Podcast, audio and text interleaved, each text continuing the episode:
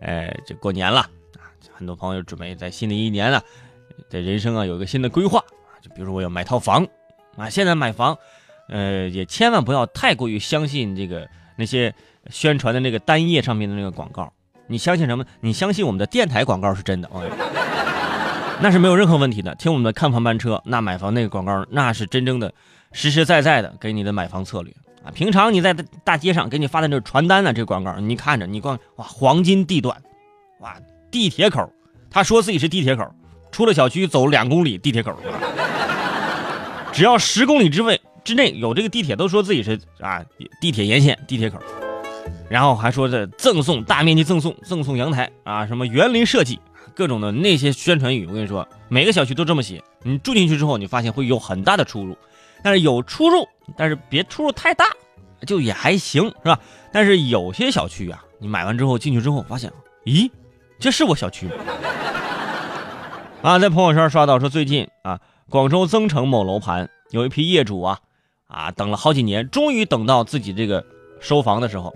之前买的期房嘛，现在竣工了，拿钥匙，开开心心、兴冲冲的去了新房，推开窗户，哇，楼下就是一片露天的墓地，啊，真的，一点不夸张，距离不过十米的这个距离，推开窗户是墓园，面积约两三千平方米，哼，三楼以上朝西的房间门啊，这个窗户打开就可以看到这个墓地的全景。瓶瓶罐罐，满满当当，哇，这邻居倒挺多。你看，业主就说了，说买房的时候就问，说楼旁边这这块绿地是是干啥用的呀？啊，那销售跟他们说，哎呀，这这边是地铁口啊，地铁口，你什么地铁？你开开往阴间的地铁？你啊？而开发商表示，他们在售楼部的一个角落是贴有告示的，不存在隐瞒。你看他自己都承认贴在一个角落。你怎么不你怎么不贴在你后背上呢？是吧？你贴在角落谁能看得见呢？对此，业主们却说说完全不知情，感觉被欺骗，说肯定是不敢住进来呀。推开窗户，是吧？一片墓地，啊，住进这样的小区，每天都是生活的真实写照。怎么个写照呢？昨天、今天和明天呢？是吧？昨天买了小区，今天住了小区，明天呃，明天移移到旁边的小区，是吧？人固有一死嘛，啊，窗内是我的世界，窗外是我的未来。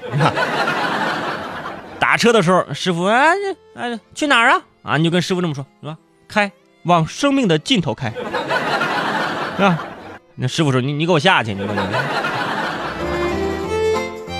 分析一下啊，说买一下这个木景房的这个业主啊，就是墓园景房的这个业主，我估计有几种可能。第一种，有钱。买房子跟买白菜一样啊，听说便宜买。第二种，买的时候知道，买完之后啊，装不知道啊，跟这个开发商谈条件。第三，就是可能他是个大迷糊，哈，不仅他迷糊，就全家都迷糊，你知道好不容易买个房，买在这这墓地旁边了，所以呢，人家律师就表示说，这个业主自身呢也没有进行到尽尽到这个什么呢？这个审慎的义务，就是你自己不看好喽。你到那买了，你现在你说你你你你不行，那那你自己也要承担相应的不利的这个后果。我就劝大家，既然买了，你就反过来想，对吧？一般这个墓地啊，这个墓园呢，一般都是风水比较好的地方，对不对？你你住那儿，你风水好，对不对？当然了，这个可能也是一种封建迷信的一种讲法，对不对？盖楼那就不一定了，是不是？因为你想，你住在这这个小区，首先你要考虑自己的幸福指数。幸福指数高不高？哎，你看你旁边十米就是一个墓园，首先可以保证你的小区肯定会非常的安静，哎，对不对？为什么安静呢？因为你想，你小区那些大妈大爷，谁还敢去楼下跳广场舞啊？啊，就去楼下蹦迪，是不是？其次，当你住在那儿，你会发现，一年到头啊，最热闹的啊这个节日啊，啊不是春节，哼，是清明节。最重要的一点，十米外就是那墓园你还敢玩这个微信摇一摇吗？半夜十二点，摇一摇，突然有附近的人请求添加你为好友，哇，别激动，你先看一下网名，没准他的名字叫地下有点冷，是吧？哎。